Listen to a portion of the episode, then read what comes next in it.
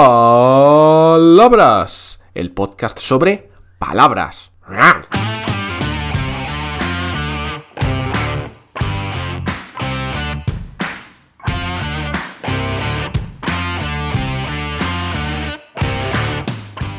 Hola, hola, soy Borja Odriozola y estás escuchando otro episodio de Palabras, el podcast sobre palabras. Porque el español tiene más o menos unas 100.000 palabras y aquí hablaremos de todas una a una, episodio a episodio. ¿En orden alfabético? No, en el orden que tú elijas.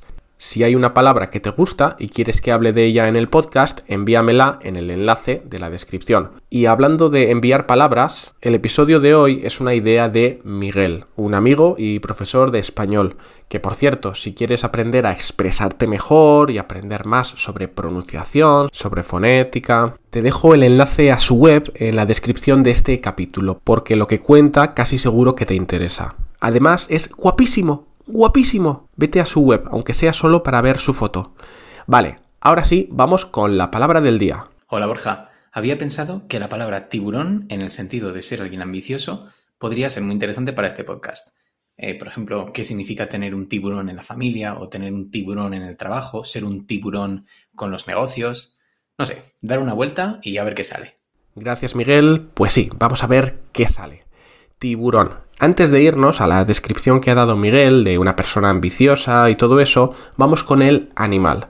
Si no conoces la palabra, te lo voy a describir, ¿vale? Para ver si puedes imaginarlo. El tiburón es un tipo de pez muy grande y de gran voracidad, sí, que le gusta comerse a otros animales.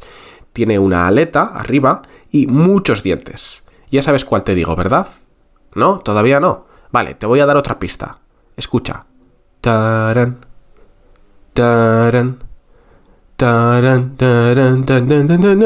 al final ha fallado un poco, pero creo que ya sabes a qué animal me refiero, ¿verdad?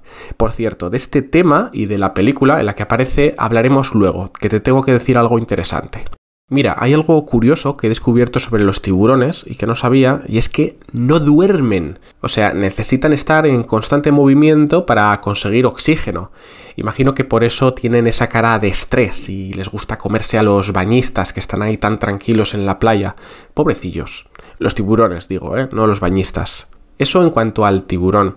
Hoy no vamos a hablar de etimología, del origen de la palabra, porque parece que no está del todo clara. Así que nos saltamos esa sección y nos vamos al segundo significado de tiburón.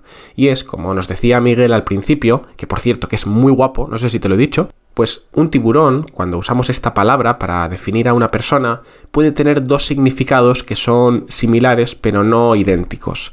El primero de ellos es una persona que es ambiciosa, que actúa sin escrúpulos y sin importar las consecuencias que tienen sus acciones sobre los demás. Luego te voy a dar un ejemplo muy bueno que además no tiene ninguna relación con el dinero. Por último, el otro tipo de tiburón está relacionado con las finanzas y se refiere a un especulador que compra acciones cuando están muy bajas para venderlas cuando están altas, en su máxima rentabilidad. Y claro, parece que en finanzas mucha gente está pendiente de lo que hacen estos tiburones para poder imitarles. Vale, pues en este podcast me gusta dar ejemplos de todas las palabras de las que hablamos. Así que he estado pensando qué persona puede ser un gran ejemplo de tiburón. Así que quería hacerte una pregunta. ¿Has jugado alguna vez al Monopoly? O al Monopoly, como lo llaman algunos entonces tú eres un tiburón, porque no sé qué pasa con ese juego que cuando juegas te transformas automáticamente en una persona ambiciosa, sin escrúpulos, capaz de robarle todos los ahorros a tu sobrino de 8 años. Y el que diga que no, miente o ha perdido, una de dos. Y pasamos al tiburón ambicioso, pero no en dinero, que te decía al principio. Y es que en el mundo hispanohablante hay una canción que suena todos los veranos y que se titula El tiburón y que cuenta la historia de un hombre que le arrebata la novia a otro. No te voy a decir que sea una gran canción, pero es lo más pegadizo que existe. Si escuchas la canción del tiburón, va a estar en tu cabeza todo el día. Te dejo también el enlace en la descripción de este episodio. Y hablando de canciones, pasamos por último al tema de la película Tiburón, que en inglés creo que se titula Jaws, como mandíbulas, y es esa película de Spielberg, la de Ya sabes de cuál hablo. De esa película en realidad no quería decirte nada, más que que deberías verla si no la has visto todavía. Y también que tengo un artículo en el blog en el que te explico las diferencias entre el pretérito indefinido y el pretérito imperfecto. Ya sabes, los dos pasados principales del español.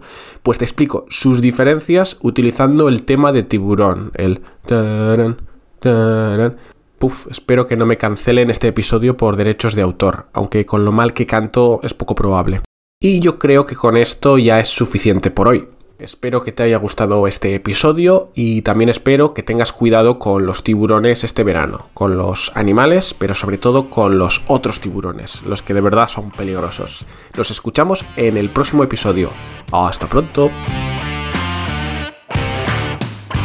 Ahí está tiburón, tiburón. No pare, sigue, sigue, no pare, sigue, sigue.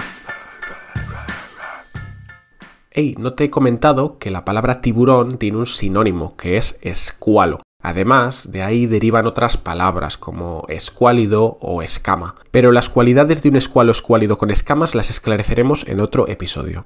Hasta pronto.